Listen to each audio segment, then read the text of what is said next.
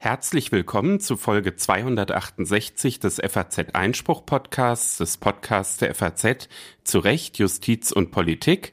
Mein Name ist Stefan Klenner. Heute ist der 30. August 2023. Wir melden uns aus der Sommerpause zurück und bei mir hier in Frankfurt ist Anna-Sophia Lang. Hallo Anna. Hallo Stefan, willkommen zurück aus der Sommerpause. Ja, ich bin froh. Ich war im Urlaub vergangene Woche noch in äh, Slowenien, war sehr, sehr schön. Freue mich aber jetzt auch wieder eine Sendung mit dir zu machen. Und wie immer nach der Sommerpause gibt es so einige Updates, die anstehen. Wir beginnen mit dem Arbeitsrecht. Genau, wir beginnen mit dem Arbeitsrecht. Es hat ein Urteil des Bundesarbeitsgerichts gegeben ähm, vergangene Woche, bei dem vielleicht, wer es mitbekommen hat, dem ein oder anderen Arbeitnehmer vielleicht so ein bisschen der Schock durch die Knochen ging und der sich gefragt hat, oh Gott, was habe ich schon mal in einer Chatgruppe vielleicht irgendwo geschrieben über meine Chefs oder über Kollegen, wobei man sagen muss, dass diese Chats, um die es da gegangen ist, schon extrem, extrem schlimm waren. Jedenfalls, wir wollen jetzt trotzdem noch nicht so viel verraten. Es geht um die Frage, was eigentlich Arbeitnehmer in privaten Chatgruppen so schreiben dürfen. Da hat's, äh, sind Kündigungen ausgesprochen worden, nachdem diese Chats bekannt geworden sind. Und das Bundesarbeitsgericht hat gesagt, ja, das kann schon so rechtens sein unter bestimmten Umständen. Und darüber spreche ich mit äh, Dr. Sebastian Naber, der Rechtsanwalt ist und Spezialist fürs Arbeitsrecht. Danach kommen dann die angekündigten Updates in anderen Rechtssachen. Wir beschäftigen uns da mit drei Entscheidungen, die uns auch in vergangenen Sendungen des FAZ Einspruch Podcasts schon beschäftigt haben.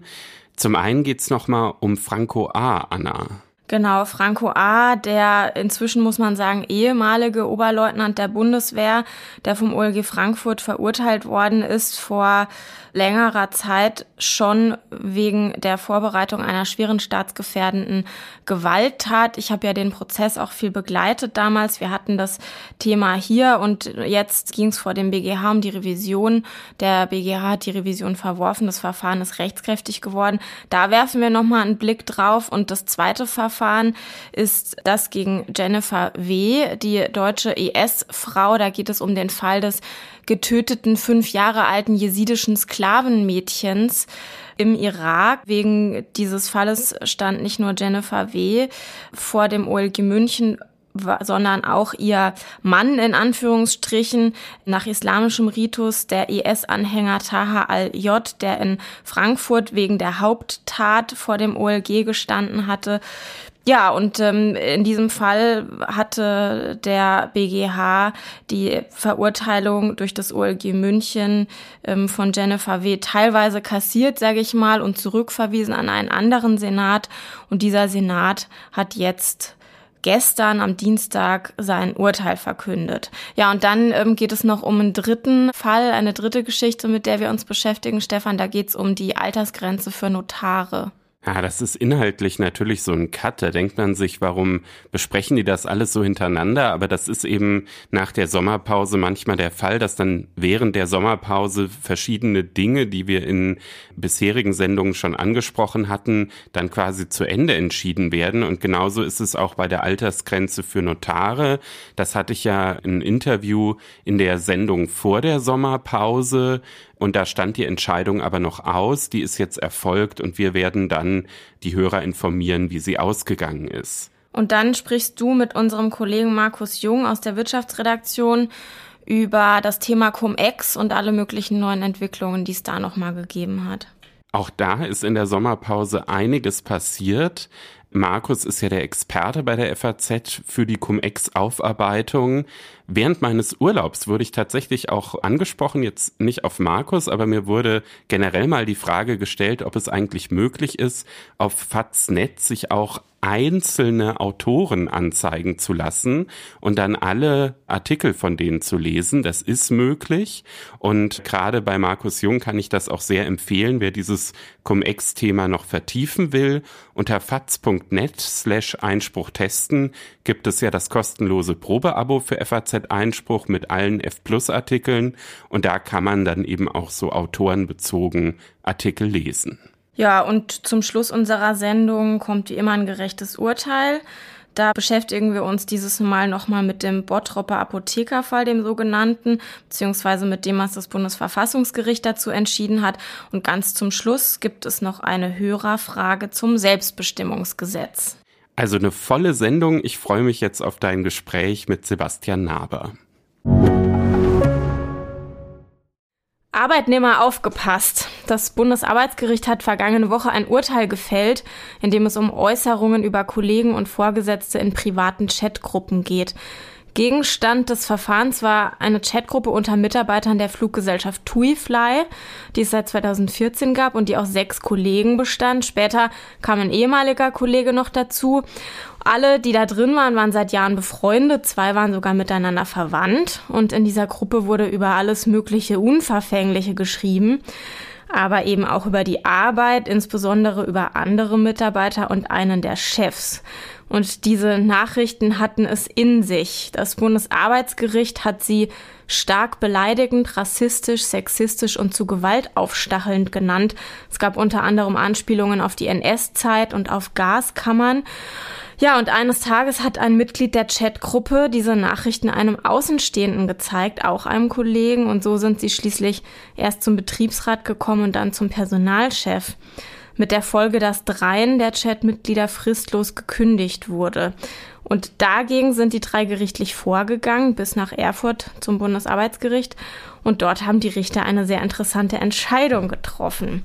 Warum das so ist, bespreche ich jetzt mit Sebastian Naber. Er ist Rechtsanwalt und Partner bei der Kanzlei Neuwerk ist spezialisiert auf Arbeitsrecht und hat viel Erfahrung mit Auseinandersetzungen, insbesondere zwischen Arbeitnehmern und Arbeitgebern. Herr Naber, schön, dass Sie bei uns im Podcast sind. Ja, sehr gerne und vielen Dank für die Einladung. Herr Naber, den zugrunde liegenden Sachverhalt habe ich jetzt schon mal kurz geschildert. Wie ist diese Sache denn am Bundesarbeitsgericht ausgegangen und wie hat der Senat seine Entscheidung begründet? Die Sache ist so ausgegangen, dass das Bundesarbeitsgericht entschieden hat, dass die Rechtssache an die Vorinstanz zurückzuverweisen ist. Die Vorinstanzen hatten den Kündigungsschutzanträgen der drei Arbeitnehmer Recht gegeben, hatten also gesagt, dass die Kündigung jeweils unwirksam gewesen ist, mit der sehr kurz zusammengefassten Erwägung, dass die Mitarbeiter eine berechtigte Vertraulichkeitserwartung hatten, also dass die nicht damit hätten rechnen müssen, dass diese sehr schlimmen Äußerungen gegenüber den Vorgesetzten und Kollegen an den Arbeitgeber gelangen und dass man deswegen diese unzweifelhaft schlimmen Beleidigungen nicht heranziehen darf, um eine Kündigung zu begründen.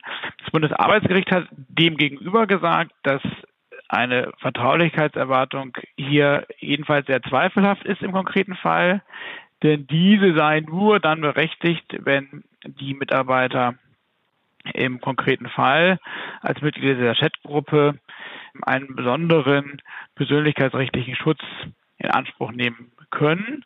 Und dafür hat das Bundesarbeitsgericht mehrere Kriterien genannt. Den Inhalt der ausgetauschten Nachrichten, die Größe der Chatgruppe, äh, deren personelle Zusammensetzung äh, und ausdrücklich nochmal gesagt, dass gerade dann, wenn diese Nachrichten einen beleidigenden und menschenverachtenden Inhalt hatten über Betriebsangehörige, was unzweifelhaft der Fall war, dass es gerade dann einer besonderen Darlegung bedürfe, warum Arbeitnehmer erwarteten, dass der Inhalt dieser Chats äh, niemandem anderes äh, außerhalb der Gruppe zugänglich gemacht wurde.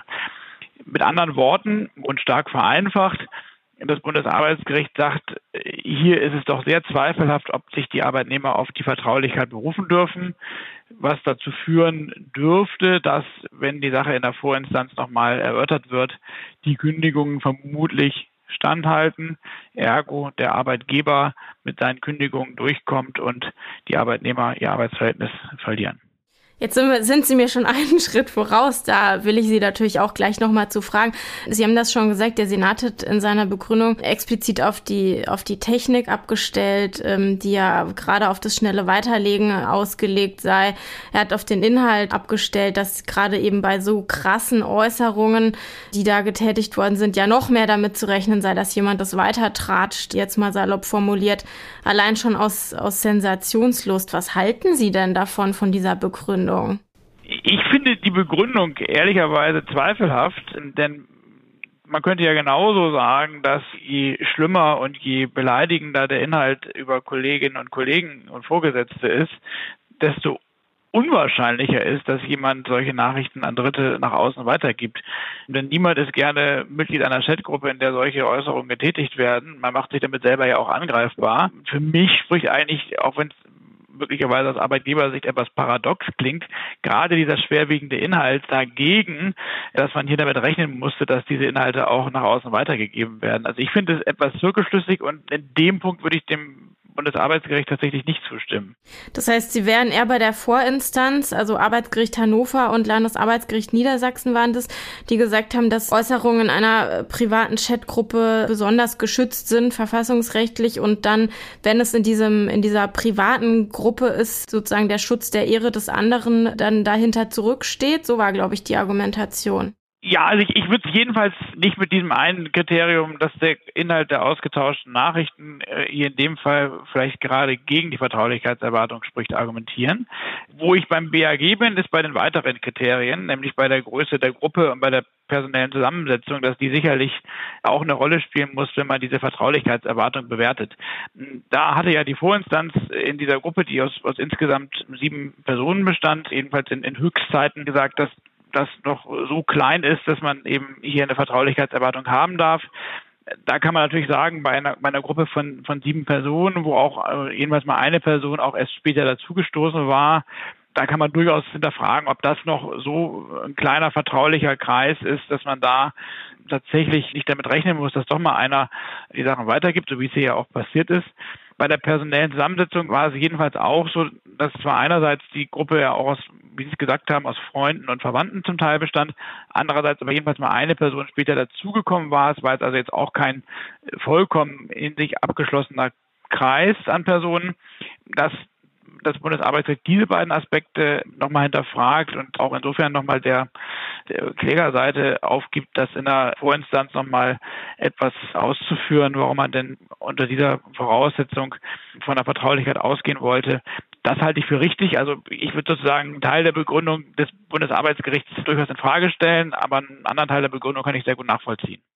Die Vorinstanz muss sich ja jetzt wieder damit genauer auseinandersetzen, eben mit dieser geänderten Zusammensetzung der Gruppe. Sie haben es gesagt, da ist 2020 ein ehemaliger Kollege dazugekommen, der davor nicht drin gewesen war und, und, und so weiter. Wie, also erstens, Sie haben das ja schon angedeutet, das BAG hat ja im Grunde jetzt schon gewisse Vorgaben gemacht. Was heißt das jetzt für, für, für diese Auseinandersetzung oder für diese, für diese Fragen, die dann da vor dem Landesarbeitsgericht nochmal erörtert werden müssen, auch vielleicht zu den möglichen Erwartungen der Mitglieder bezüglich dessen, was da vielleicht weitergegeben wird oder nicht?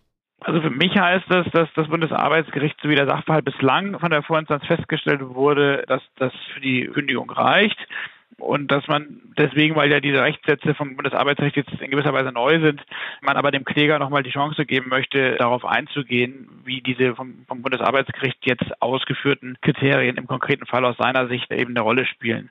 Also der Kläger müsste jetzt, um die Wirksamkeit der Kündigung doch noch abzuwenden, nochmal vortragen, warum er denn gerade wegen dieser Kriterien, Größe der Gruppe, Zusammensetzung und deren Änderung, unterschiedliche Beteiligung in den Chats, äh, der Umstand, dass das eben hier eine WhatsApp-Gruppe war, wo man Nachrichten auch schnell weiterleiten darf und kann, warum er denn trotz alledem oder in diesem Rahmen von der Vertraulichkeit ausging. Was man da jetzt aus Klägersicht noch vortragen kann, das wird wahrscheinlich gar nicht so einfach und das dürfte schwerfallen. Also was man vielleicht sagen kann, naja, diese Gruppe bestand seit einigen Jahren, da ist jedenfalls mal bis dieser Fall hochkam, über sechs, sieben Jahre nichts weitergegeben worden. Es gab eben einige Verwandte äh, und Freundschaftsbeziehungen innerhalb dieser Gruppe, wobei ehrlicherweise das Sachverhalt ist, der schon bekannt war, also der ist jedenfalls mal für das Bundesarbeitsgericht offenbar nicht ausreichend, aber da fehlt es mir ein bisschen an Fantasie zu antizipieren, was man denn da sagen könnte, um den Kopf noch aus der Schlinge zu ziehen. Genau, es ist ja auch dazu schon vorgetragen worden, dass man damit gerechnet hat, dass das alles nicht weitergegeben wird. Aber gut, äh, das werden wir dann erfahren. Um Äußerungen in privaten Chatgruppen geht's ja vor den Arbeitsgerichten immer wieder. Aber bei allem, was ich jetzt so gelesen habe, scheint das tatsächlich meistens zugunsten der Arbeitnehmer auszugehen, weil die Gerichte eben genau auf diese Vertraulichkeit abstellen, um die es auch in diesem Verfahren geht. Oder liege ich da falsch? Welche ähnlichen, vergleichbaren Fälle kennen Sie? Also nee, Sie liegen da absolut richtig. Es gibt einige instanzgerichtliche Entscheidungen, die tatsächlich die Kündigung für unwirksam erklärt haben. Es gibt beispielsweise eine Entscheidung vom LAG Berlin-Brandenburg, die ungefähr zwei Jahre alt ist. Da war es eine Chatgruppe mit drei Personen, in der äh, ausländerfeindliche Äußerungen gepostet worden waren. Da hat das Arbeitsgericht die fristlose Kündigung verworfen. Dann ging es dann auch um Auflösungsantrag, dem wurde aus anderen Gründen stattgegeben, nämlich weil es gerade ein Unternehmen war, was im gemeinnützigen Bereich sich um Migration gekümmert hat, aber die Kündigung wurde jedenfalls nicht für rechtmäßig erklärt. Es gibt eine Entscheidung vom Arbeitsgericht Mainz, die schon fünf, sechs Jahre alt ist, in einer ähnlich großen Chatgruppe wie hier jetzt im vom Bundesarbeitsgericht entschiedenen Fall auch da wurde gesagt, dass eben eine Vertraulichkeitserwartung bestehen durfte und dass eben die Mitglieder dieser Gruppe nicht damit hätten rechnen müssen, dass Äußerungen an den Arbeitgeber gelangen. Wenn man das Ganze mal etwas von dem Thema WhatsApp und Chatgruppen löst, gibt es auch tatsächlich schon Rechtsprechung des Bundesarbeitsgerichts, die auch in meinen Augen eher in die Richtung arbeitnehmerfreundlich hier Rechtsprechung ging. Beispielsweise gibt es eine relativ prominent gewordene Entscheidung aus dem Oktober 2009.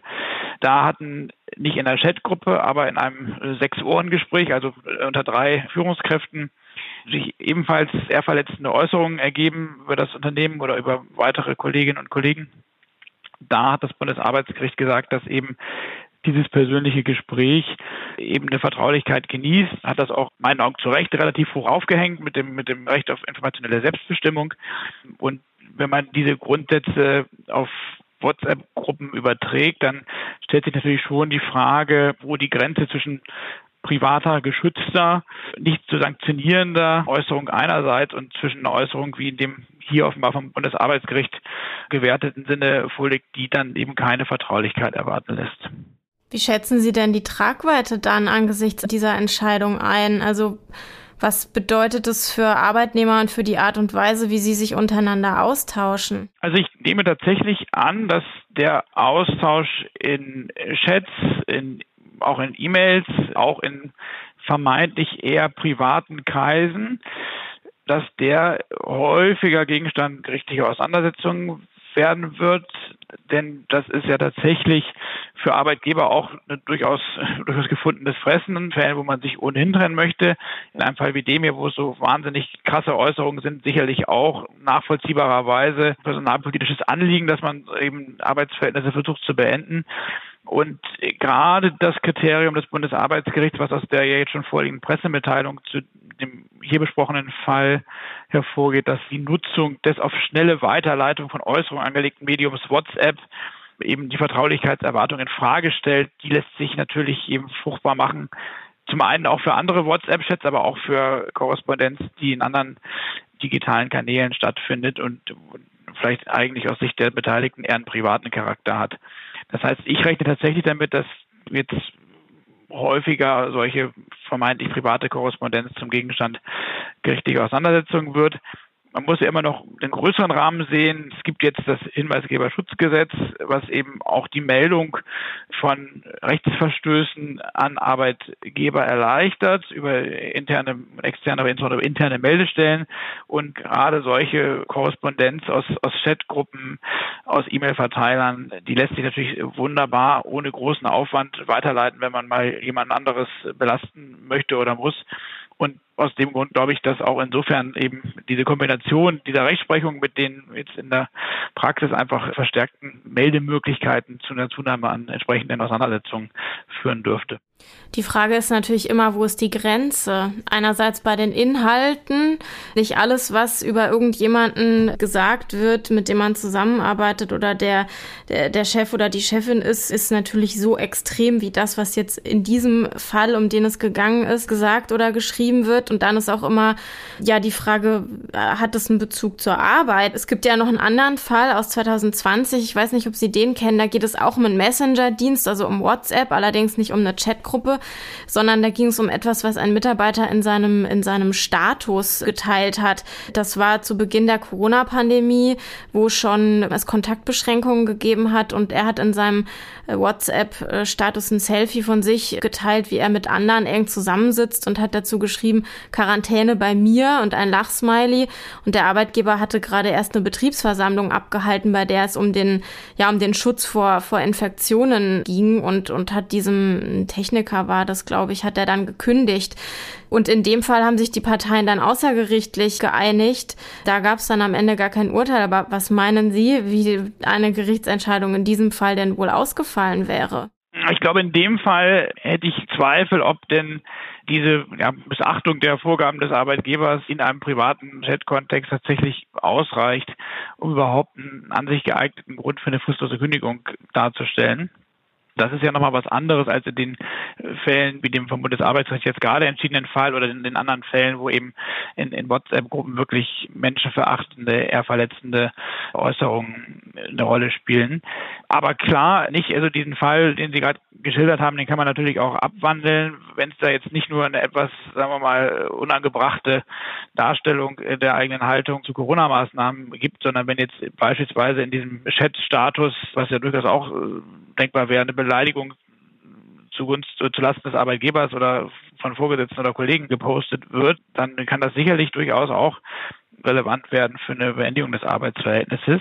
Und was man sicherlich mitnehmen kann, ist, dass das Bundesarbeitsgericht mit der Entscheidung, die jetzt vorliegt, den Kreis des Privaten eher klein und den, den Kreis des vom Arbeitgeber für Kündigung verwertbaren eher groß zieht. Also durchaus das, das Risiko steigt, dass wenn man sich eben in vermeintlich privaten Zusammenhängen negativ, eher verletzend, menschenverachtend, rassistisch äußert, dass das tatsächlich eben kündigungsrechtlich einem auf die Füße fällt.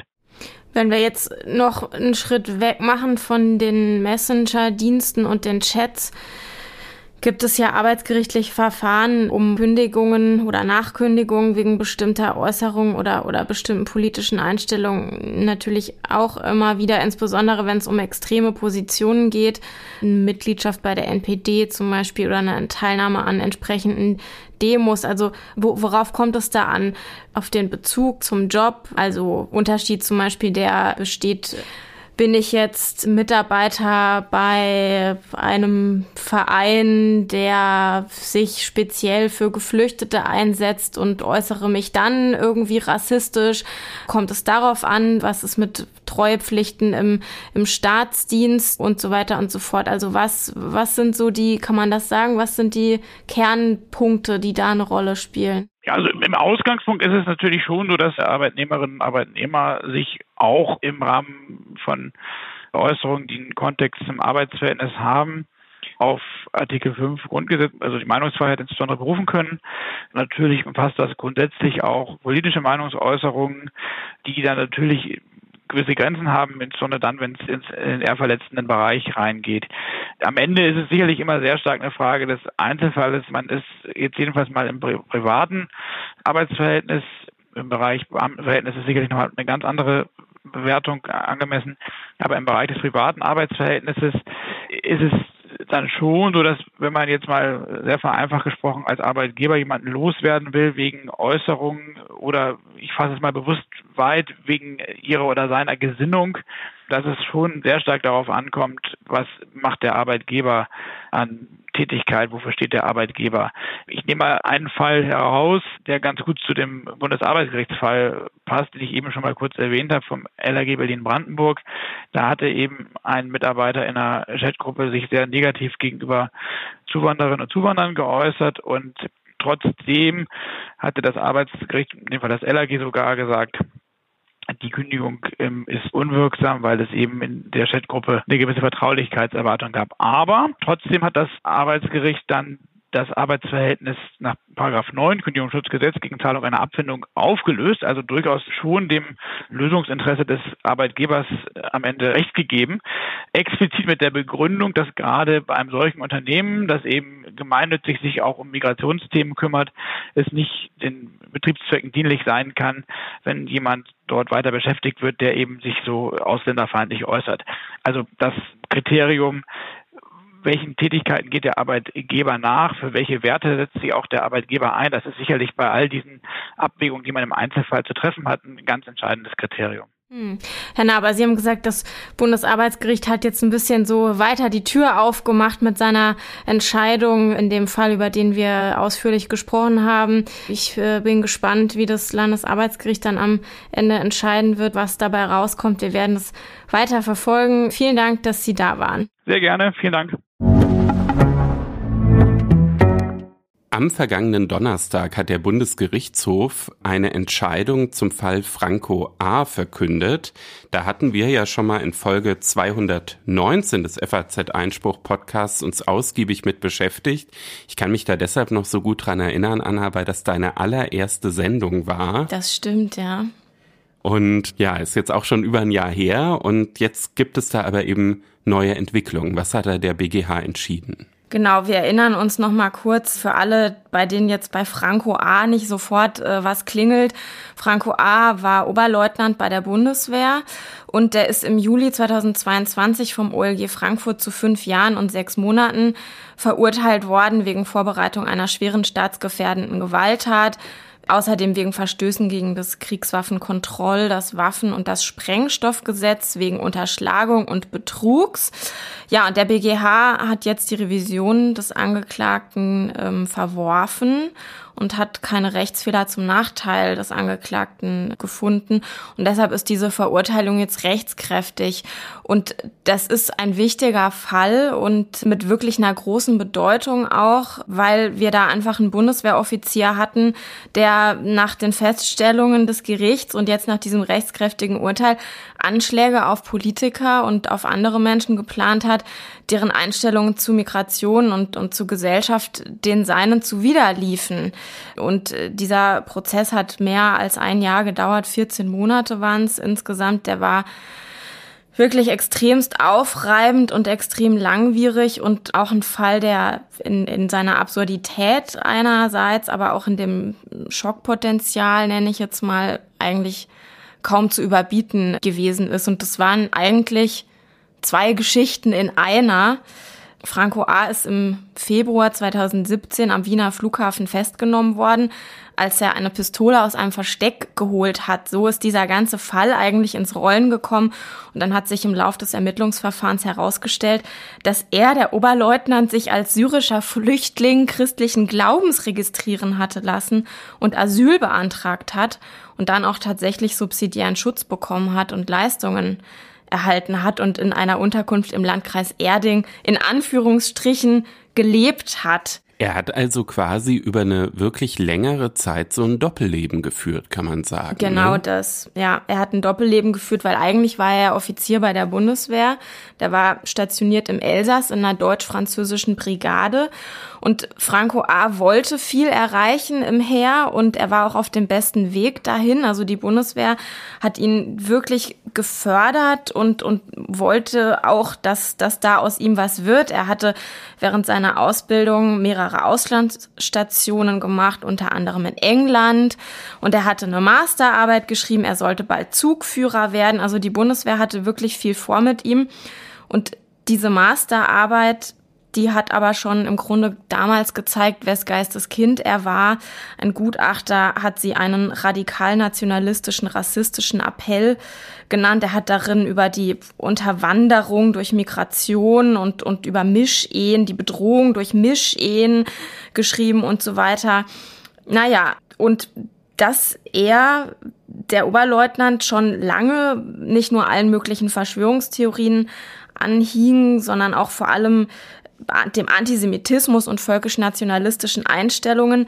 Das ist im Prozess sehr, sehr deutlich geworden durch Audiodateien von ihm. Er hat sich ganz oft aufgenommen, weil er seine Gedanken formuliert und sortiert hat. Er hat viele Notizen gemacht, hatte, hatte Zettel und, und alles Mögliche aufgeschrieben und natürlich auch durch Zeugen. Und es ist da auch klar geworden, dass all das in der Bundeswehr eigentlich überhaupt kein Geheimnis gewesen ist, dass die im Grunde alle genau wussten, welchem Gedankengut er anhängt. Das Gedankengut, die Gesinnung spielt natürlich grundsätzlich im Strafrecht keine Rolle. Es gibt kein Gesinnungsstrafrecht. Ah. Aber Aber es gab dann schon auch so einen juristischen springenden Punkt, ne? nämlich diese Vorbereitung einer äh, schweren, äh, staatsgefährdenden Gewalttat. Darum ging es ja am Ende. Genau, das war die große Frage und das ist der 89a StGB und um sozusagen jemanden wegen der Vorbereitung verurteilen zu können, muss man nachweisen, dass diese Person einen festen Tatentschluss gehabt hat. Und das war das war der, der Streitpunkt und für diesen, für diesen Punkt, für den Beweis dieser Tatsache hat natürlich seine Motivlage, also auch seine Gesinnung, doch eine wichtige Rolle gespielt. Das hat das Gericht bei der Urteilsverkündung auch gesagt.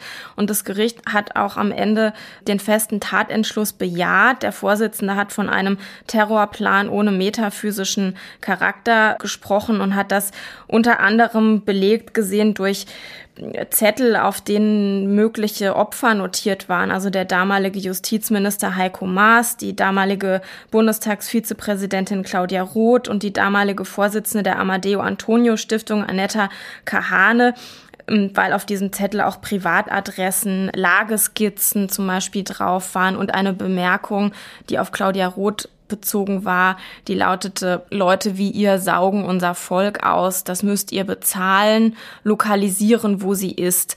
Franco A. hat zum Beispiel auch die Tiefgarage der Amadeo Antonio Stiftung ausgespäht, hat Autos fotografiert, hat in den Tagen danach Schießübungen gemacht und Waffenzubehör gekauft. Er hatte einen Haufen Handynummern und Mailadressen unter falschen Namen, hatte Schusswaffen und Munition gehortet, teils aus Bundeswehrbeständen, obwohl er ja als Soldat auch legal hätte an Waffen gelangen können und so weiter. Also es war trotz allem nicht glaubt, dass OLG den festen Tatentschluss bejahen würde. Da waren sich viele ähm, Beobachter Beobachter unsicher. Das hat es aber dann am Ende getan und der BGH hat das auch gehalten.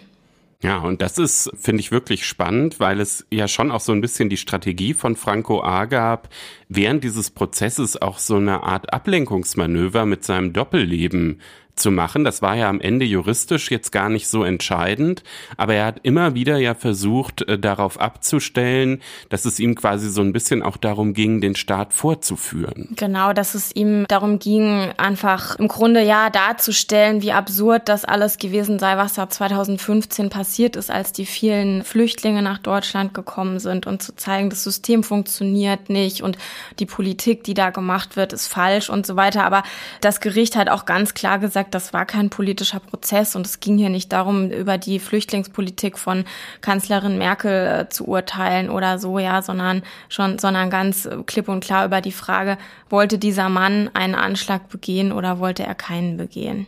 Du warst damals ja an mehreren Prozesstagen auch am OLG Frankfurt im Gericht, hast deshalb den Fall auch ganz besonders im Blick.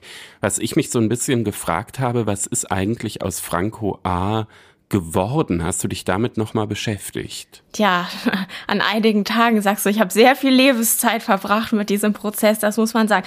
Ja, das habe ich mich natürlich gefragt, weil er war suspendiert während des Verfahrens. Er hat noch die Hälfte seiner Dienstbezüge bekommen.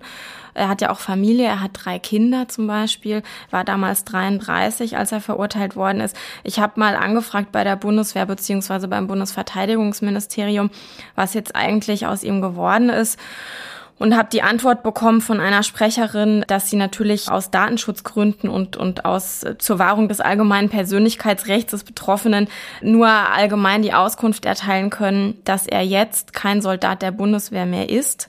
Und das ergibt sich aus dem Soldatengesetz, Paragraph 48 Satz 1 Nummer 2 da geht es um den Verlust der Rechtsstellung eines Berufssoldaten und da steht drin, dass er seine Rechtsstellung verliert, wenn gegen ihn durch Urteil eines deutschen Gerichts anerkannt wird auf Freiheitsstrafe von mindestens einem Jahr wegen vorsätzlich begangener Tat.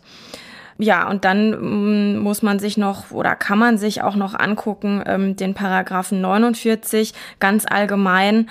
Da geht es um die Folgen der Entlassung und des Verlustes der Rechtsstellung eines Berufssoldaten. Also zweiteres trifft ja hier zu. Und da steht drin, der Soldat verliert seinen Dienstgrad, hat keinen Anspruch mehr auf Dienstbezüge und Versorgung. Ja, damit ist die Frage im Grunde beantwortet. Ja, und ist ja auch ganz gut, dass so jemand in der Bundeswehr jetzt keine Rolle mehr spielt. Ja, das war unser erstes Update zu diesem Fall Franco A. Dann müssen wir noch über was anderes sprechen. Ist jetzt ein ziemlicher Cut, aber es gab gestern noch eine Entscheidung. Da geht es um Jennifer W. Genau, Jennifer W. und eine deutsche IS-Frau und den Fall eines fünf Jahre alten jesidischen Mädchens. Jennifer W. ist zum IS ausgereist und hat dort einen Mann nach islamischem Ritus geheiratet, einen IS-Anhänger.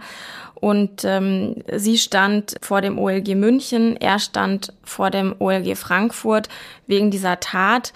Eine absolut wirklich grauenvolle Tat. Die beiden haben das jesidische Mädchen und dessen Mutter als Sklavinnen gekauft auf einem Sklavenmarkt und haben die als Sklavinnen gehalten. Und der Mann von Jennifer W., der Iraker Taha Al-J., hat das Mädchen bei einer Bestrafungsaktion ähm, in der Sonne bei glühender Hitze auf dem Hof ans Fenster gefesselt und hat sie da hängen lassen und das Mädchen ist dann schlussendlich an den Folgen dieser Aktion gestorben und ja, deshalb standen die beiden vor Gericht. Und Taha Al-J ist vom OLG Frankfurt zu lebenslanger Haft verurteilt worden. Dieses Urteil ist rechtskräftig. Jennifer W. ist 2018 angeklagt worden. Deshalb ist erstmals 2021 verurteilt worden, aber dann hat der BGH auf die Revision des Generalbundesanwalts dieses Urteil im Rechtsfolgeausspruch zu großen Teilen aufgehoben, nicht ganz, und hat es an einen anderen Senat verwiesen, weil er gesagt hat, dass der Senat rechtsfehlerhaft einen minderschweren Fall angenommen hat bei diesem Tatbestand des äh, Verbrechens gegen die Menschlichkeit durch Versklavung mit Todesfolge. Also das war der Vorwurf und der BGH hat gesagt, dass da eigentlich der Senat hätte sehen müssen, dass bei Verletzung mehrerer Strafgesetze durch eine Tat das erstmal grundsätzlich strafschärfend ist und hat es außerdem als bedenklich bezeichnet, dass das OLG die menschenverachtenden Beweggründe und Ziele der Angeklagten unberücksichtigt gelassen habe. Ja, das ist schon ein ziemlich deutliches Votum und damit musste das OLG ja jetzt irgendwie umgehen. Genau, also der Schuldspruch an sich war rechtskräftig, also die, die Feststellung der Schuld der Angeklagten und auch die, die eine Einzelstrafe, die es gegeben hatte, wegen der mitgliedschaftlichen Beteiligung an einer terroristischen Vereinigung im Ausland, also dieses IS-Anhängertum, Dafür hatte es eine Einzelstrafe von zwei Jahren und sechs Monaten gegeben. Aber es war eben noch über die Einzelstrafe für den Hauptvorwurf zu entscheiden, dieses Verbrechen gegen die Menschlichkeit durch Versklavung mit Todesfolge, tateinheitlich verwirklicht mit einer Reihe von anderen Delikten noch. Und dann war die Gesamtfreiheitsstrafe zu bilden. Also der Sachverhalt an sich war so wie vom, vom Vorgängersenat, vom achten Senat festgestellt. Ja, und rausgekommen, im ersten Verfahren waren 77 Verhandlungstage, die musste man jetzt natürlich nicht mehr machen. Jetzt waren es sechs Verhandlungstage und rausgekommen ist eine Gesamtfreiheitsstrafe von 14 Jahren.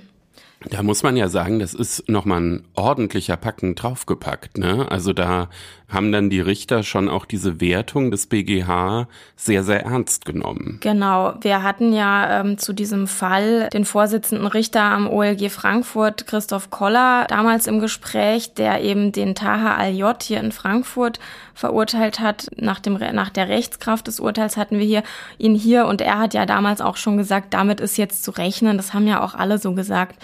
Das ähm, war in Folge 247. Das kann ich auf jeden Fall auch nochmal unseren Hörern empfehlen empfehlen, nachzuhören. Fand ich war eines der eindrucksvollsten Interviews, die wir hier im Einspruch-Podcast hatten zu diesem Fall. Und wer dann eben diese Entscheidung, die jetzt ergangen ist, äh, gestern vom OLG auch nochmal nachvollziehen möchte, äh, der kann das dort auf jeden Fall auch nochmal tun. Genau, und wenn wir jetzt nochmal ähm, auf diese 14 Jahre gucken ähm, und wir schauen in Paragraph 7 des Völkerstrafgesetzbuches, da steht eben, dass wer im Rahmen eines ausgedehnten oder systematischen Angriffs gegen eine Zivilbevölkerung Menschenhandel betreibt, insbesondere mit einer Frau oder einem Kind, oder wer auf andere Weise einen Menschen versklavt, ist mit Freiheitsstrafe nicht unter fünf Jahren zu bestrafen. Und wer durch die Tat den Tod eines Menschen verursacht, da ist dann die Strafe lebenslang oder nicht unter zehn Jahren. Und äh, ja, genau, danach hat jetzt, hat jetzt das OLG München sein Urteil gefällt und hat eben diesen minderschweren Fall nicht mehr gesehen, was nicht überraschend war. Hat einen besonders schweren auch nicht gesehen, denn das hatte, diese Feststellung hatte der achte Senat getroffen und die waren bindend. Deshalb ist es nicht lebenslang geworden, aber es sind eben trotzdem diese, diese 14 Jahre geworden und entscheidend dafür war die Länge der Versklavung dass die Dauer für die Opfer nicht absehbar war die menschenverachtende Handlungsmotivation der Angeklagten. Darauf hatte der BGH ja auch so deutlich ähm, abgestellt also dass die Versklavung des jesidischen Volkes und die Vernichtung und auch die Vernichtung der jesidischen Religion eben Teil der IS-Ideologie ist und diese Versklavung und diese Bestrafungsaktion für das Mädchen als Teil der Verwirklichung dieser Ideologie gewesen ist. Und der Senat hat auch das Nachtatverhalten noch mit einbezogen, nämlich dass Jennifer W. nach dem Tod des Mädchens der Mutter eine Pistole an den Kopf gehalten hat und ihr mit Erschießung gedroht hat, falls sie nicht aufhört zu weinen. Und die Mutter, die Nebenklägerin, war in beiden Verfahren, was auch wirklich eine extreme Tortur war, das kann man nicht anders sagen, leidet bis heute natürlich an dieser Tat und an psychischen Problemen.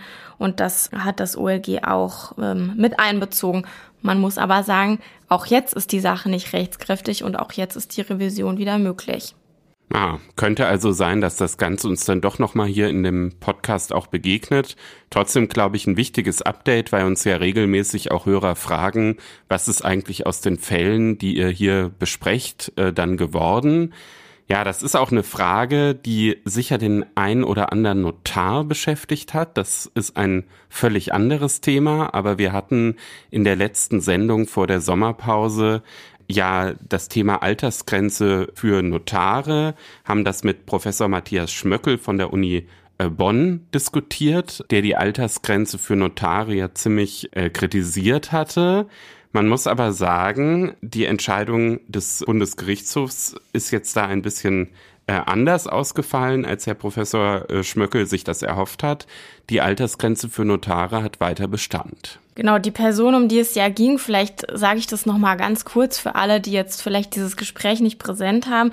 Ähm, es ging um einen ehemaligen Anwaltsnotar aus NRW der sich an den BGH gewandt hat, der 70 Jahre alt ist und der schon vor dem Erreichen dieser in der Bundesnotarordnung geregelten Erreichen der Altershöchstgrenze ähm, versucht hatte, eine Diskriminierung wegen seines Alters gerichtlich feststellen zu lassen. Und er hat sich dabei auf einen Verstoß gegen die Charta der Grundrechte der Europäischen Union berufen. Und das war jetzt auch das Spannende an dem Fall, weil es schon oft eine gerichtliche Überprüfung gab anhand des äh, Grundgesetzes, also Reichweite der Berufsfreiheit des Grundgesetzes.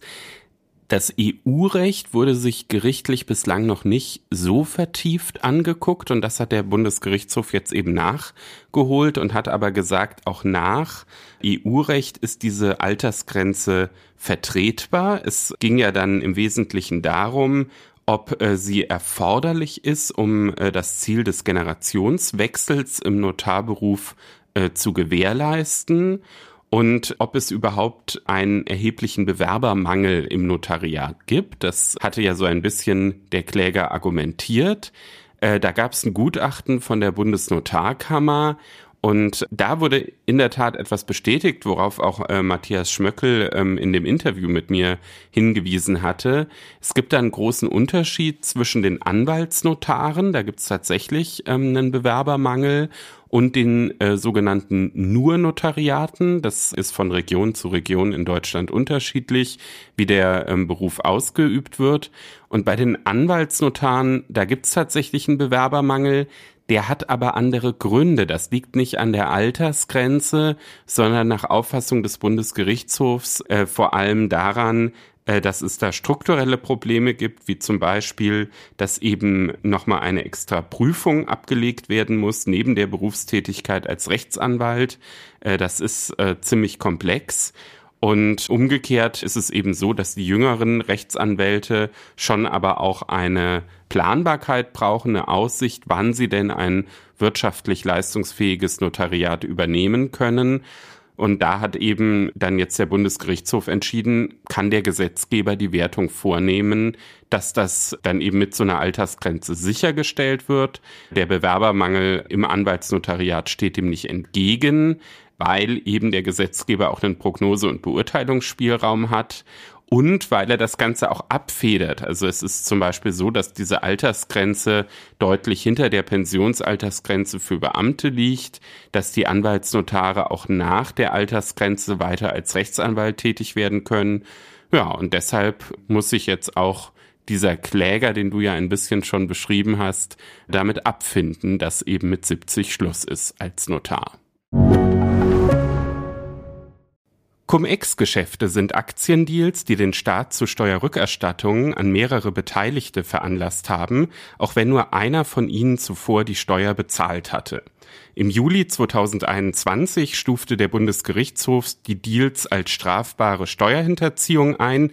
Die juristische Aufarbeitung ist aber noch lange nicht abgeschlossen und Markus Jung, unser Wirtschaftsredakteur bei der FAZ, der sich mit dem Thema beschäftigt, ist ja regelmäßig im FAZ Einspruch Podcast zu Gast, um uns quasi über den weiteren Verlauf der juristischen Aufarbeitung von Cum-Ex zu informieren. Hallo Markus, schön, dass du wieder da bist. Hallo Stefan, vielen Dank für die Einladung. Ja, wir hatten das letzte Mal Anfang Juni hier im Podcast miteinander über Cum-Ex gesprochen. Und seitdem gab es ziemlich Streit zwischen Nordrhein-Westfalen und Hamburg. Was ist da passiert? Ja, der Streit schwelt tatsächlich äh, schon länger, ist dann halt sehr publik geworden. Beim letzten Mal haben wir, glaube ich, auch viel über den Parlamentarischen Untersuchungsausschuss in Hamburg gesprochen. Da geht es ja um die sogenannte Steuergeldaffäre bei der Privatbank MM Warburg, die diverse Steuerrückforderungen durch die Finanzbehörden in einem Fall erlassen bekommen hat, beziehungsweise die Forderung, die Nachforderung verjährt und im anderen Fall schritt ja das Bundesfinanzministerium ein und die Frage, ob da möglicherweise eine politische Beeinflussung stattgefunden hat in dieser Behördenentscheidung, die beschäftigt die Parlamentarier in Hamburg schon seit jetzt bald ja, mehr als zwei Jahren. Und natürlich haben solche Parlamentarier nicht die Befugnis wie Staatsanwälte in der Beweissicherung, Durchsuchung etc. und haben auch mitbekommen, dass die Staatsanwaltschaft Köln natürlich im Umfeld der Privatbank MM Warburg ermittelt hatte. Wir haben ja schon auch diverse rechtskräftige Urteile gegen ehemalige Mitarbeiter der MM Warburg Bank. Und dann denkt man sich natürlich auch in Hamburg, wir brauchen vielleicht auch Hinweise, Daten, möglicherweise Beweise, die uns in unserer Aufklärung weiterbringen. Ja, mit dieser Bitte haben sich dann die Parlamentarier in Hamburg nach Köln gewendet. Aber warum nach Köln? Die Warburg Bank hat ja ihren Sitz in Hamburg. Warum ist die Staatsanwaltschaft in Köln damit befasst? Ja, viele der Cum-Ex-Sachverhalte spielen tatsächlich am Bundeszentralamt für Steuern in Bonn. Und dadurch, dass dort diese Steuererklärungen eingereicht wurden, ist quasi der Akt der Steuerhinterziehung, die ja hier im Raum steht, die findet gewissermaßen statt in Bonn. Damit im Zuständigkeitsbereich der Staatsanwaltschaft Köln, hier der Hauptabteilung, die mit der Aufklärung der Cum-Ex-Straftaten befasst ist. Wie hat die Staatsanwaltschaft Köln darauf reagiert? Das sind ja dann mit einem Schlag ganz viele neue Fälle gewesen. Haben die sich dann vergrößert oder wie sind die daran gegangen? Das war gewissermaßen eine Herzensangelegenheit des früheren Justizministers in NRW, Peter Biesenbach von der CDU der das extrem äh, gefördert hat, den Ausbau dieser Staatsanwaltschaft. Also man muss ja sagen, dass Justizhaushalte oder der Justizverwaltung schon fast chronisch unterbesetzt sind und der hat dann da wirklich auch Geld hineingeschafft, Investitionen des Staates, wurden neue Planstellen geschaffen auch in der Hierarchie, also Frau Anne Prohilker, über die wir ja auch schon hier mehrfach gesprochen haben, wurde dann nicht nur befördert zur Oberstaatsanwältin, ist dann auch Abteilungsleiterin dieser, dieser Hauptabteilung. Es gibt weitere Planstellen bis nach unten hin auf die äh, Staatsanwaltsstufen, so dass man äh, laut den Zahlen, die im Frühjahr dann nochmal veröffentlicht wurden, bis zu 36 Planstellen in der Staatsanwaltschaft Köln hat. Das ist schon sehr viel. Das hört sich ja jetzt erstmal alles ganz problemlos an. Es gibt auf der einen Seite die parlamentarische Aufarbeitung in Hamburg, auf der anderen Seite die Aufarbeitung der Ermittlungsbehörden in Köln, die massiv ähm, aufgestockt wurden. Warum gab es dann trotzdem jetzt Ärger? Ja, aus irgendeinem Grund hat der Leiter der Behörde in Köln, das ist der damals leitende Oberstaatsanwalt Joachim Roth gewesen, eben nicht so umgehend und schnell reagiert, vor allem wie man sich das in Hamburg gewünscht hat. Ich habe mehrere Hintergrundgespräche geführt im Zusammenhang mit dem Untersuchungsausschuss und habe da immer wieder gehört, wir würden ja gerne mehr erfahren, aber wir bekommen nichts aus Köln. Das war so mal vereinfacht das, was ich gehört habe. Und irgendwann muss es denen in Hamburg wirklich gelangt haben. Den ist dann gewissermaßen der Geduldsfaden gerissen. Nach ungefähr einem Dreivierteljahr. Und dann hat man sich nochmal deutlicher gewendet an den Dienstherrn. Wir erinnern uns, Staatsanwaltschaften sind ja weisungsgebunden und der oberste Dienstherr ist jeweils der Justizminister eines Bundeslandes.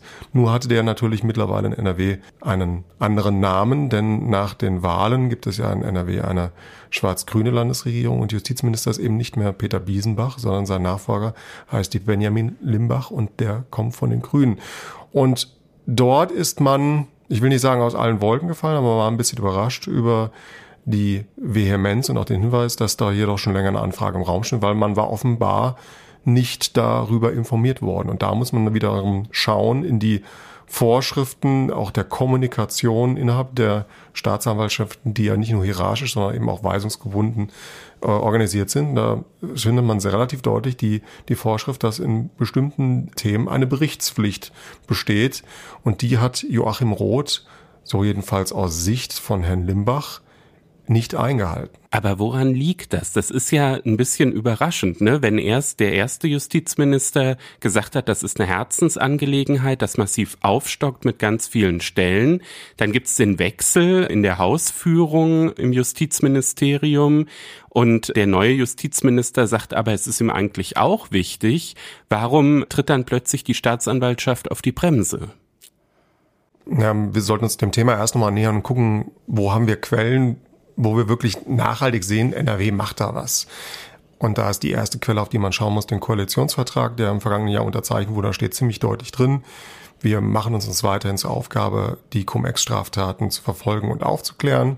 Und wir wollen insbesondere uns mit dem Thema WestLB, also die ehemalige Landesbank in Nordrhein-Westfalen, beschäftigen, die nämlich auch im ganz großen Stil an Cum-Ex-Geschäften beteiligt gewesen ist in den Nullerjahren und dann ist aber es natürlich auch so, dass jeder Justizminister eine eigene Agenda hat. Die Agenda von Biesenbach hatte ich ja schon vorgestellt.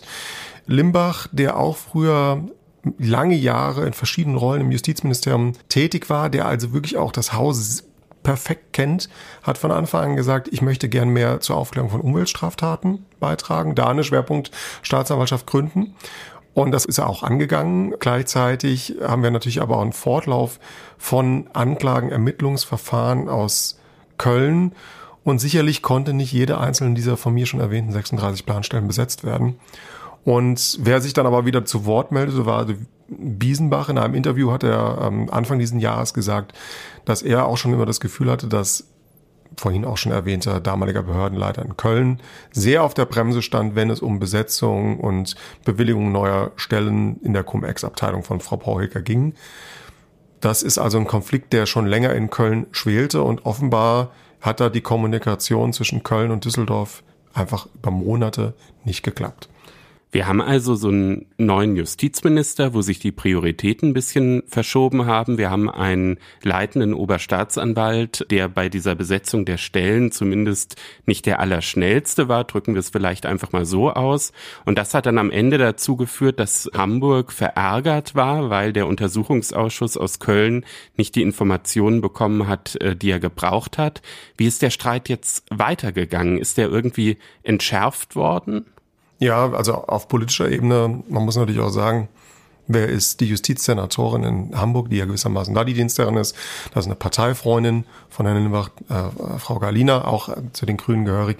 Natürlich wird da irgendeine Art und Weise auch über die Jumiko beispielsweise, wo man sich regelmäßig trifft, ein Austausch stattgefunden haben. Da geht es ja auch um Justizverwaltungsthemen. Das ist die Justizministerkonferenz. Limbach hat im Sommer dann eine kleine Delegation aus seinem Haus nach Hamburg geschickt mit, wie man so mitbekommt, mehreren Datenträgern, wo also Datenmaterial erstmal geliefert wurde und relativ zeitklar, zeitgleich, es war also für ihn alles andere als ein ruhiger Sommer, hat er, man muss es so ausdrücken, den leidenden Oberstaatsanwalt Roth in den Ruhestand versetzt. Ist ja schon ein deutliches Zeichen. Ja, man kann natürlich auch andersrum sagen, Roth hat in diesem Streit um die Akten und die Herausgabe von Aktendateien seinen Hut genommen. So kann man es sicherlich auch sehen. Was ich bemerkenswert fand, die, wenn man sich die Pressemitteilung anschaut zum Ruhestand, da wird im letzten Halbsatz quasi erwähnt, dass er beim Aufbau und Ausbau dieser Cum-Ex-Abteilung maßgeblich mitgewirkt hat. Das spricht ja auch schon ein Zeichen. Ist eher eine halbherzige Würdigung. So sehe ich das, ja. Ja. Ja gut, okay, das ist also die eine große Baustelle der letzten Wochen gewesen, die sich ein bisschen jetzt entschärft hat. Möglicherweise wird der Hamburger Untersuchungsausschuss dann jetzt ein bisschen schneller die Informationen bekommen, die er braucht. Jetzt ist aber natürlich das nur eine Baustelle. Du hast eben schon angesprochen, in Nordrhein-Westfalen äh, spielt da ganz schön viel Musik. Wir werden im September jetzt ja auch einen äh, Strafprozess am Landgericht Bonn erleben gegen Christian Olearius, den Miteigentümer der Warburg äh, Bank. Was erwartest du dir von diesem Prozess? Ja, also es wird erstmal, nachdem wir die jetzt Urteile, die zwar noch nicht rechtskräftig sind, gegen Hanno Berger gesehen haben, dem sehr bekannten Anwalt und mutmaßlichen Strippenzieher vieler Geschäfte, der wahrscheinlich prominenteste Cum-Ex-Prozess für die ja, nächsten Monate sein. Christian Olearis, ein sehr, sehr erfolgreicher Banker, hat die MM Warburg Bank, kommt ursprünglich auch aus der NordLB, hat sich dann da eingekauft, hat sich nach oben gearbeitet, hat die MM Warburg Bank zu einem wirklich großen und relevanten Player für Investoren, Mittelstand und die ganzen industriellen Familien in, in Hamburg gemacht. Ist also wirklich eine, eine sehr, sehr bekannte Person in, in Hamburg, auch Mäzen für die Elbphilharmonie, hat viel gestiftet und dadurch ist er gewissermaßen schon seit Jahren mit diesem Thema in der Öffentlichkeit. Er hat sich immer verwehrt gegen die Vorwürfe, sowohl in TV Gesprächen. Er wurde dann ja auch von Kollegen der TV-Rundfunkanstalten gewissermaßen mit den Anfragen konfrontiert. Er kämpft an mehreren Fronten und er ist jetzt angeklagt, auch wegen Steuerhinterziehung für Cum-Ex-Geschäfte, die seine Bank getätigt hat. Und in dem Kontext gab es ja schon mehrere Verfahren, auch strafrechtliche Verurteilungen durch eine andere Strafkammer in Bonn, so dass wir gewissermaßen ein gewisses Konstrukt haben, was den Fall natürlich umso heikler macht, weil man der Justiz ja dann direkt schon den Vorwurf machen kann, sie ist voreingenommen. Ja, er hat ja jetzt auch schon versucht, vorher so ein bisschen an Informationen zu kommen, um sich zu verteidigen. Ne? Er wollte nämlich wissen, wie eben die West-LB, die du ja vorhin auch schon angesprochen hast, was die für Cum-Ex-Geschäfte gemacht haben, hat sich da aufs Informationsfreiheitsgesetz berufen. Da hat aber am vergangenen Donnerstag das Verwaltungsgericht Düsseldorf entschieden, dass er die Infos, die er da haben möchte, nicht bekommt. Das stimmt teilweise. Die Klage wurde umfassend abgewiesen. Allerdings hat der Anwalt von Christian Olearius, das ist Peter Gauweiler aus, aus München, ihn noch im Prozess von den äh, Vertretern des Justizministeriums doch ein gewisses Konvolut an, an Informationen bekommen. Da hätte man möglicherweise auch eine Teilerklärung, Teilerledigung erklären können, ist aber einfach dem Momentum geschuldet gewesen, dass man sehr äh, viel länger verhandelt hat als ursprünglich gedacht und dann zügig eine Entscheidung der Kammer hätte erfolgen können. In der Sache ging es darum, dass Olearius über Gauweiler schon im Jahr 2020 versucht hat, Informationen zu bekommen, weil, wie schon erwähnt, die Aufklärung, die strafrechtliche Aufklärung rund um die WestLB, die hinkt seit Jahren. Da passiert sehr, sehr wenig. Ja, es gab dann auch einen bizarren Rechtsstreit zwischen den Rechtsnachfolgerinnen der WestLB, der letztendlich im vergangenen Dezember in letzter Instanz entschieden wurde in hier im OLG Frankfurt. Und zwar muss das Land NRW knapp eine Milliarde Euro an Steuerausfällen aus diesen Cum-Ex-Geschäften selbst tragen über die Rechtsnachfolgerin der WestLB. Da besteht also keine äh, Möglichkeit, das irgendwie anders abzuwälzen. Und das ist natürlich ein Thema, das erstmal den Steuerzahler interessiert, aber insbesondere auch Olearis und sein Anwaltsteam, weil die natürlich sagen, Moment mal, ihr habt da in NRW ein großes Thema, ihr geht da nicht hinterher, warum bei gewissermaßen deutlich geringeren Steuerausfällen habt ihr euch so konzentriert auf unser Institut. Und dann versucht man, das hat Gauweiler auch in dem Prozess am Verwaltungsgericht sehr klar gemacht, Informationen aus diesen Vorgängen sich nutzbar zu machen, weil man da gewisse Analogien erkennt, um auch sich klar zu werden, wie geht da die Staatsanwaltschaft vor, was für Erfahrungswert gibt es da, um im Umkehrschluss vielleicht auch was für die eigene Strategie zu finden zu dem Prozess am Landgericht Bonn, der ja in knapp drei Wochen beginnen wird. Also es geht quasi um zwei Dinge. Einmal, wenn ich dich richtig verstanden habe, so ein bisschen um den Aspekt, misst da die Staatsanwaltschaft mit zweierlei Maß, aber dann auch um Mechanismen zu verstehen, um zu sagen, na ja, wenn da bei der WestLB bestimmte Dinge vielleicht in einer bestimmten Weise bewertet wurden, dann muss man eben jetzt gucken, ob sie im Warburg-Prozess genauso bewertet werden. Ja, zum zweiten Punkt, die Analogien sicherlich, die betreffen die Ermittlungsebene. Ähm, es geht aber vor allen Dingen darum, was hat die Landesregierung gewusst über die Geschäfte der, der WestLB. Um das ganz kurz zu verdeutlichen, die WestLB war im Frühjahr 2007 durch diese Cum-Ex-Geschäfte für einen Zeitraum von knapp zwei Wochen größte Einzelaktionärin der Daimler AG der damaligen. Das muss man sich mal vorstellen gewissermaßen. Jeder das hat schon eine Steu Dimension. Steht jeder äh, Steuerzahler in NRW, jeder Bürger in NRW war gewissermaßen damit irgendwie mit, mit, mit drin, auch im Risiko. Das will man wissen, man will diesen Schriftverkehr offengelegt haben, der da auch zwischen den verschiedenen Gremien bestand. Es gab auch ein äh, Gutachten, ein externes Gutachten, die das das BaFin in Auftrag gegeben hatte. Dieses Gutachten möchte man natürlich sehr gerne sehen bei der Warburg Bank und hatte dessen Herausgabe beantragt. Kurzer Spoiler, dieses Gutachten liegt dem Justizministerium nicht vor. Das liegt wahrscheinlich immer noch im Finanzministerium. Und auch deswegen musste die Klage von Olearius abgewiesen werden, weil sie da sich gewissermaßen nicht an den richtigen Klagegegner gewendet hat, dieser EFG-Anspruch. Da kann man ja fast, wie man dieses Anwaltsteam kennt, erwarten, dass dann schon die nächste Klage vorbereitet wird an den, an den nächsten Gegner, dass dann eben das Finanzministerium das Gutachten rausrückt. Ja, oder? das sind vorgeschaltetes Verwaltungsverfahren. Also diesen EFG-Antrag, den kann ja jedermann stellen bei einem berechtigten Interesse. Ähm, das ist das ähm, Landesgesetz NRW. Und was zu erwarten ist, gewissermaßen ist über die Informationen, die äh, Gauweiler in dem Prozess hinaus bekommen hat, dass natürlich Christian Jahres sich gut überlegen wird, einen neuen Antrag zu stellen beim Finanzministerium. Erst dann, wenn das Finanzministerium den ablehnt, da ist ja dann gewissermaßen auch die Rechtsbelehrung hinten dran, wird es eine Klage geben. Ob das dann parallel zu dem Strafverfahren in Bonn laufen wird, das werden wir dann sehen. Aber das ist so die Einschätzung, wie ich es sehe. Ja, dann wird dieser Prozess in Bonn auf jeden Fall noch sehr, sehr spannend. Und als ob äh, du eigentlich nicht damit schon äh, genug zu tun hättest, gibt's dann sozusagen ebenfalls im September noch einen Parallelprozess in Frankfurt gegen einen früheren Top-Anwalt von Freshfields, auch in den Cum-Ex äh. Was erwartet uns da, Markus? Das ist der zweite abgetrennte Teil im sogenannten Mabelbank-Prozess. Da hat es schon Verurteilungen gegeben in diesem Frühjahr. Die Mabelbank war ein kleines Institut hier in Frankfurt ansässig, die aber auch sich in großem Stile beteiligt hat an den Cum-Ex-Prozessen. Und da der Steuerschaden bei ungefähr 380 Millionen Euro äh, gelegen hatte, da gibt es schon Verurteilungen, wie ich schon gesagt habe, gegen den früheren Deutschlandchef, aber die Revisionen sind noch am Laufen beim Bundesgerichtshof und da rechne ich nicht vor Mitte, Ende nächsten Jahres mit Entscheidungen. Warum spielt da jetzt Freshfields oder eher konkreto ihr früherer äh, Chef der Steuerabteilung, Ulf Johannemann, eine Rolle? Ulf Johannemann hat ähm, die Cum-Ex-Geschäfte der Mabel Bank begutachtet und hat zum damaligen Zeitpunkt laut Auffassung der Sta Generalstaatsanwaltschaft Frankfurt die steuerliche Zulässigkeit der Cum-Ex-Geschäfte bescheinigt und wird deswegen wegen Beihilfe zur Steuerhinterziehung vor Gericht stehen und muss sich dann da verantworten.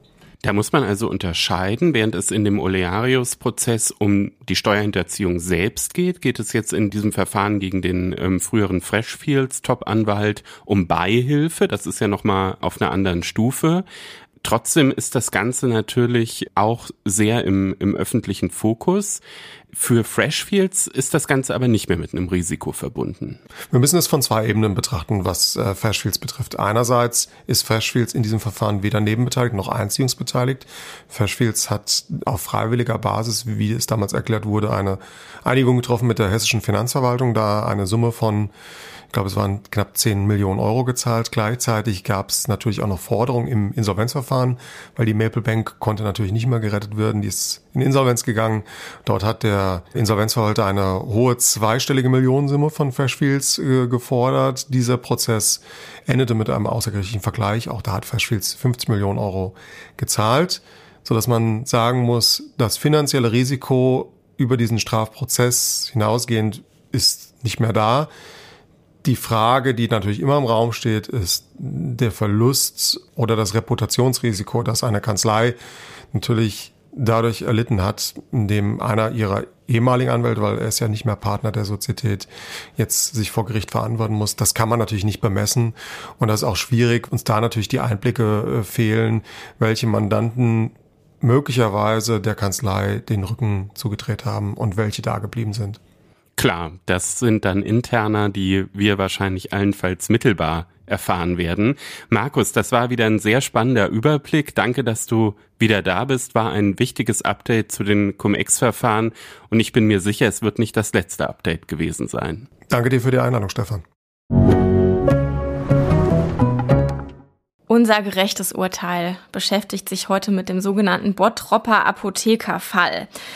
Das ist ein auch nicht mehr ganz so neuer Fall. Der ist schon ein paar Jahre her, aber das war ein Riesenskandal. Es ging nämlich um einen Apotheker, der über Jahre hinweg Krebsmedikamente unterdosiert hat und dafür zwölf Jahre Freiheitsstrafe bekommen hat und ein lebenslanges Berufsverbot der hat sich vor dem Bundesverfassungsgericht per Verfassungsbeschwerde dagegen gewehrt, also gegen beides, äh, die Verurteilung des Berufsverbot und natürlich auch die dann später abgelehnte Revision durch den BGH. Und am Dienstag vor einer Woche hat das Bundesverfassungsgericht dann veröffentlicht, dass es einen Kammerbeschluss gegeben hat und die Beschwerde nicht zur Entscheidung angenommen worden ist. Dieser Mann hat eine Apotheke besessen, die individuelle Arzneimittelzubereitungen für Krebspatienten hergestellt hat und diese an Arztpraxen und an Krankenhäuser ausgeliefert hat. Ja, und die Feststellungen des Gerichts waren dann, dass er zwischen 2012 und 2016 in fast 15.000 Fällen eben unterdosierte Arzneimittel hergestellt hat und die aber abgerechnet hat bei den Krankenkassen. Und Karlsruhe hat jetzt auch nochmal festgestellt, dass er überwiegend selbst diese Arzneien hergestellt hat und nur in Einzelfällen ausgewählte Mitarbeiter das getan haben, auf Veranlassung oder Anweisung und mit zumindest generellem Wissen und Billigung des Beschwerdeführers. Das ist für nachher nochmal eine ganz wichtige Formulierung, denke ich. Und der Mann wollte damit den Gewinn der Apotheke steigern, wollte seinen privaten Finanzbedarf decken. Er ist 2018 verurteilt worden vom Landgericht Essen. Zwölf Jahre, habe ich schon gesagt, unter anderem wegen vorsätzlichen Verstoßes gegen das Arzneimittelgesetz. Und ähm, das Gericht hat eben auch angeordnet, dass die Taterträge in Höhe von 17 Millionen Euro einzuziehen sind. Problematisch war, dass eben nicht eindeutig nachweisbar war, Stefan, welche Mittel eigentlich unterdosiert waren. Und die Richter haben anhand der Menge des eingekauften Wirkstoffs oder der Wirkstoffe und der im Tatzeitraum hergestellten Zubereitungen ausgerechnet, wie viele Arzneien mindestens gefälscht gewesen sein müssen, weil der Apotheker hat nämlich insgesamt in diesem Zeitraum mehr als 28.000 Arzneimittel hergestellt und in diesem Zusammenhang hat sich das Bundesverfassungsgericht mit der gleichartigen Wahlfeststellung beschäftigt. Vielleicht kannst du das mal ein bisschen aufdröseln, was es damit auf sich hat. Ja, das ist ein ganz wichtiger Punkt. Also man fragt sich ja auch so ein bisschen, wie kommen überhaupt die Anwälte von diesem Apotheker jetzt nochmal dazu, nach Karlsruhe zu laufen? Es ist ja so, dass äh, das Bundesverfassungsgericht keine Superrevisionsinstanz ist, was man immer einfach anrufen kann, wenn man irgendwie mit einem Strafurteil nicht zufrieden ist. Und da gab es hier eben zwei Rechtsfiguren, die schon lange in der Rechtsprechung anerkannt sind, wo aber natürlich immer die Frage ist, wenn die jetzt auf so einen neuen Fall bezogen werden und äh, diese Rechtsfiguren eigentlich nirgendwo so in einem Gesetz stehen, sondern richterlich rechtlich entwickelt wurden, ob dann nicht irgendwann sich das auch zu weit vom Gesetz löst, ob dann irgendwann die Richter quasi ihre Kompetenz überschreiten und das war nun der Versuch der Anwälte hier in Karlsruhe anzusetzen, damit wahnsinnig erfolgreich. Gleichartige Wahlfeststellung, was ist das? Das ist genau so ein Fall, wie wir hier hatten. Also es gab insgesamt diese 28.285 hergestellten Arzneimittelzubereitungen und es stand nun rechnerisch nur fest, dass und bei wie vielen es eine Unterdosierung gab, nämlich bei 14.498. Welche das aber von diesen 28.285 waren, das steht nicht fest. Und jetzt könnte man ja denken, na ja, es gibt aber doch diesen Grundsatz in dubio pro reo und wenn man, also im Zweifel für den Angeklagten, und wenn man das quasi jetzt für jede dieser Dosierungen anwenden würde, dann käme ja jedes Mal raus, na ja, ist nicht ganz sicher, ob es genau diese Dosierung war. Im Zweifel kommt er dann eben da raus, ja. Und äh, das würde natürlich zu absurden Ergebnissen führen, denn es ist ja klar, dass es eben diese doch sehr erhebliche Anzahl von Unterdosierungen gegeben hat. Ja, und die Wahlfeststellung ist eben ein Konstrukt genau diesem Problem, das quasi in dubio pro reo ausgenutzt wird, zu absurden Ergebnissen führt, dem vorzubeugen. Da muss eben sicher sein, dass eine von mehreren in Betracht kommende Straftaten mit Sicherheit vorgelegen hat. Es gibt also mehrere Konstellationen, die möglich sind, aber zumindest eine dieser Konstellationen muss eben auch eingetreten sein. Ja, und dann gibt's eben noch den Unterschied zwischen gleichartiger und ungleichartiger Wahlfeststellung. Bei der gleichartigen Wahlfeststellung hat der Täter denselben Tatbestand notwendigerweise durch eine von mehreren möglichen Handlungen verwirklicht. Das ist hier gegeben, weil es ging ja immer um dasselbe, immer um vorsätzliche Verstöße gegen das Arzneimittelgesetz. Und es war eben klar, durch eine der Varianten durch diese 14.000 Varianten ist das äh, verwirklicht worden. Bei der ungleichartigen Wahlfeststellung, die hier nicht vorliegt, da ist es so, da geht es um eine Auswahl aus mehreren möglichen Delikten. Also nicht wie hier, das immer klar ist, ist dasselbe Delikt, Verstoß gegen das Arzneimittelgesetz, die in keinem Stufenverhältnis zueinander stehen. Also das kann man nicht machen, wenn zum Beispiel unklar ist, ob äh, Versuch oder Vollendung eines Delikts vorliegt. Und dann muss eben auch klar sein, dass es sozusagen unterschiedliche Konstellationen gibt, aber eine von diesen Konstellationen auf jeden Fall eingetreten ist. Das geht aber natürlich nur bei so unterschiedlichen Delikten, bei dieser ungleichartigen Wahlfeststellung, wenn die Delikte auch vergleichbar sind, rechtsethisch und äh, psychologisch ja, wird deshalb immer, dann muss man genau eben, wenn man es zum Beispiel auch in der Prüfung hat, darlegen, warum diese Tatbestände vergleichbar sind. Das war hier nicht Aufgabe der Richter, aber es, was, sage ich mal, so ungewöhnlich war, war sicherlich die hohe Fallzahl. Weil ich sag mal, wenn man sich so Lehrbuchbeispiele anguckt, dann hat man oft so irgendwie drei Varianten und eine davon ist es dann halt gewesen. Hier gab es ja 28, über 28.000 Varianten und über 14.000 sind eingetreten. Und das ist dann schon ein Extrembeispiel. Deshalb kann man schon nachvollziehen, dass die Anwälte hier einen Ansatzpunkt äh, gesehen haben. Aber das Bundesverfassungsgericht hat gesagt, auch in dieser Konstruktion kommt die gleichartige Wahlfeststellung in Betracht. Und dann ging es noch um eine zweite Frage. Auch da haben die Anwälte darauf abgestellt. Und zwar ging es um die mittelbare Täterschaft. Organisationsherrschaft ist das Stichwort. Also um die Frage, wie sehr kann man das praktisch ihm anlasten, dass auch ähm, Mitarbeiter da teilweise diese Arzneimittel ähm, hergestellt haben. Jetzt mal salopp und ganz einfach formuliert. Ja, genau. Also ich sag mal, der Klassiker der mittelbaren Täterschaft ist ja, dass sich quasi der eigentliche Täter eines Werkzeugs äh, bedient und diese Werkzeug ist dann dieses Werkzeug ist dann irgendeine Person, die dann eben genau das macht, was der dahinterstehende Täter umsetzt. Und jetzt gibt's eben dieses Sonderproblem der Organisationsherrschaft. Da ist es so, dass man einen vollverantwortlichen Ausführenden hat, der genau weiß, was er tut und trotzdem gibt's noch mal einen anderen Täter hinter dem Täter. Und das wurde ursprünglich mal entwickelt, diese Rechtsfigur, um sogenannten äh, Schreibtischtätern in Unrechtsregimen, ja, die zur Verantwortung zu ziehen. Stichwort sind da zum Beispiel die Mauerschützenfälle. Und später wurde das dann auch auf Wirtschaftskriminalität ausgedehnt.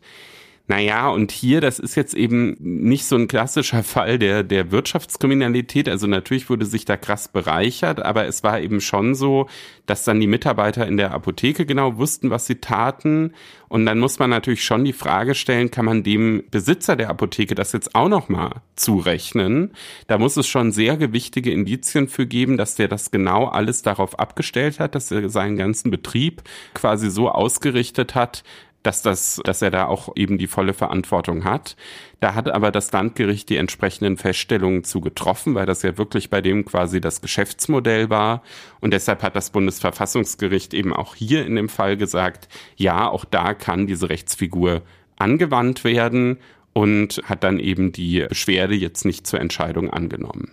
Beendet ähm, im Großen und Ganzen ist dieser Fall damit natürlich immer noch nicht, weil es ja schon nach wie vor um die Frage geht, was passiert eigentlich mit den Menschen, die diese gepanschten Medikamente da bekommen haben. Und da ist es so, dass es viele Schadensersatzklagen gibt, die auch alle noch laufen.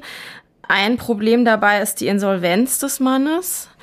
Ja, und dann natürlich auch die Beweisführung. Also es ist leider so, dass viele dieser Betroffenen auch verstorben sind und es dann eben jetzt auch um Ansprüche von Angehörigen geht.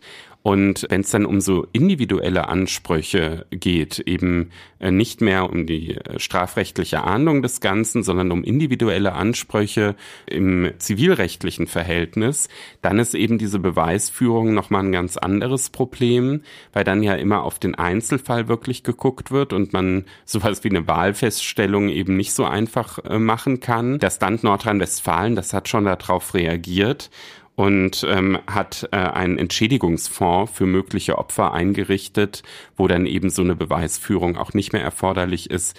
Da können sich alle melden, die nach 2001 individuell hergestellte Krebsmittel aus dieser Apotheke erhalten haben. Ja, das Problem ist natürlich, wenn man nicht genau weiß, wer jetzt eigentlich welche Mittel bekommen hat und welche Auswirkungen das auf den Behandlungsverlauf gehabt hat oder gehabt hätte, ne, da muss man natürlich im Zweifel, ja, ist es schwierig und da braucht man dann vielleicht auch, auch einen Gutachter, der dann irgendwie sagt, was wäre denn gewesen, wenn?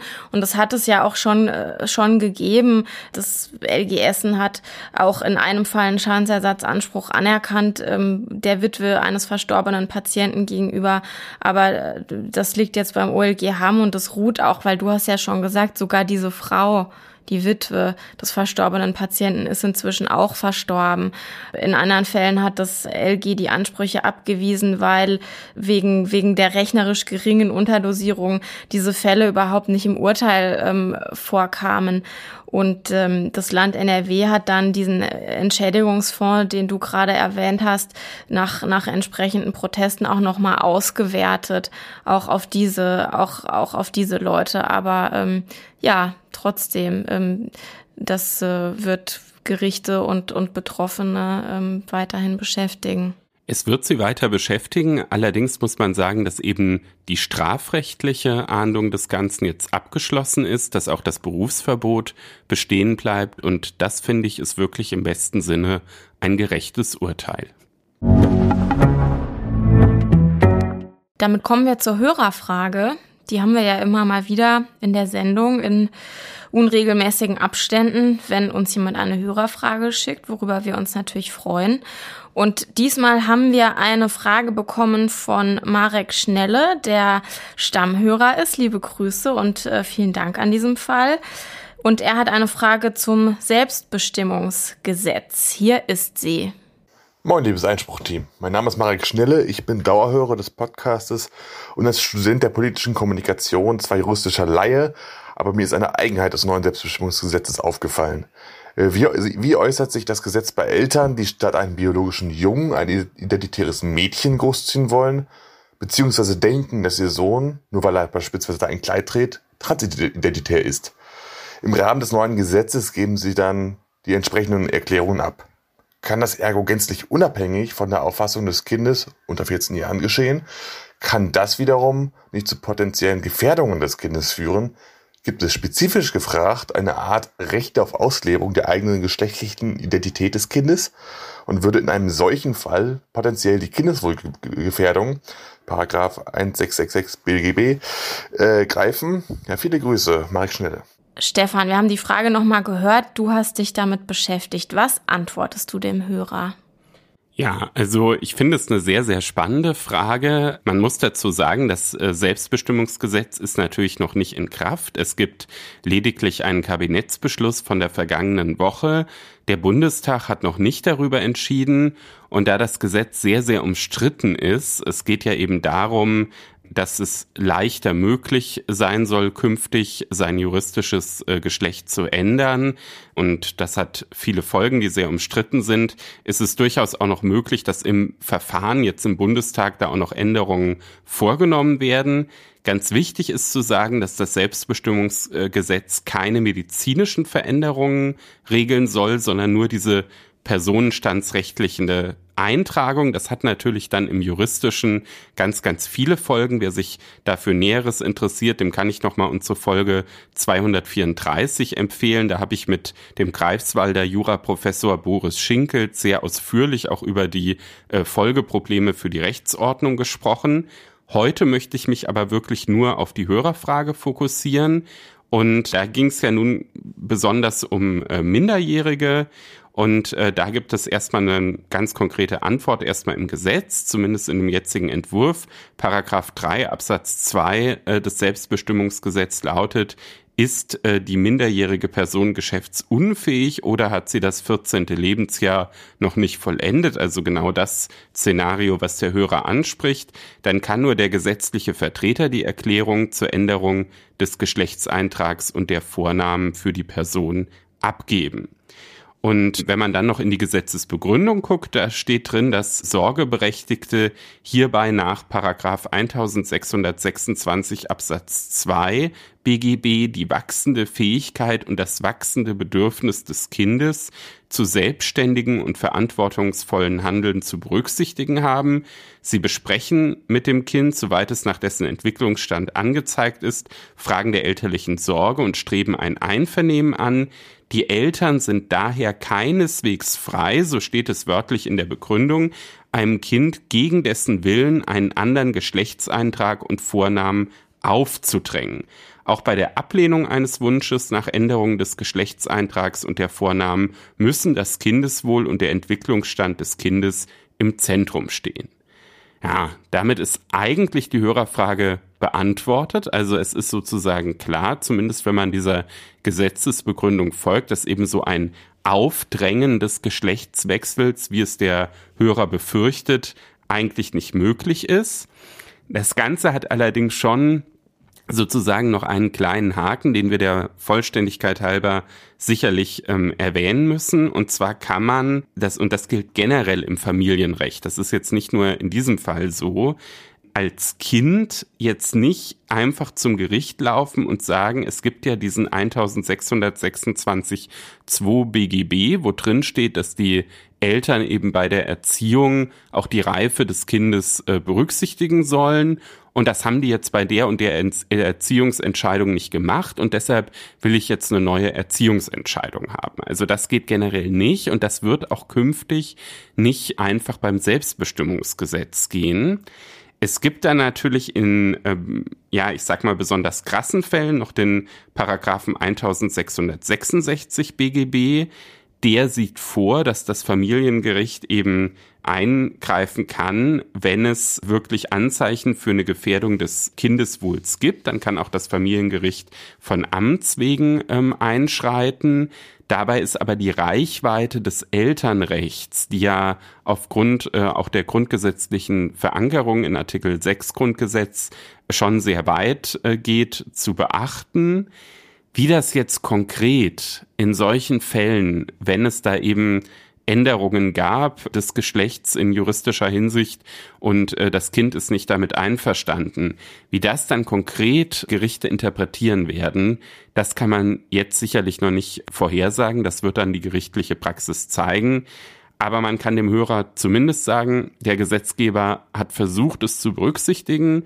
Inwieweit dann in solchen Streitfällen eine befriedigende Lösung gefunden werden kann, ist aber sicher offen und wohl auch eines der Probleme, die mit diesem Gesetz einhergehen. Also, wir bedanken uns auf jeden Fall für die Hörerfrage, lieber Herr Schnelle. Schön, dass Sie sich gemeldet haben und möchten auch alle anderen nochmal ermuntern, dies gerne jederzeit zu tun, wenn es Fragen gibt. Gleiches gilt für Rückmeldungen zum Podcast und für Themenideen. Und wer uns so etwas schicken möchte aus diesen Kategorien, macht das gerne an die Mailadresse einspruchpodcast.faz.de und die Hörerfrage dann bitte als Sprachnachricht schicken, damit wir die hier, wie eben gehört, auch einspielen können. Dann noch der Hinweis auf frankfurterallgemeine.de slash Referendariat, wo angehende Referendare alle Informationen zum Ref im Justiziariat der FAZ finden. Und wir können das natürlich empfehlen und freuen uns, wenn sich die Referendare, die hier sind, dann auch bei uns bei Einspruch einbringen. Ja, und für heute bleibt uns, uns nochmal zu bedanken fürs Zuhören und Ihnen allen eine schöne Woche zu wünschen. Auch von mir eine schöne Woche und bleiben Sie Einspruch treu.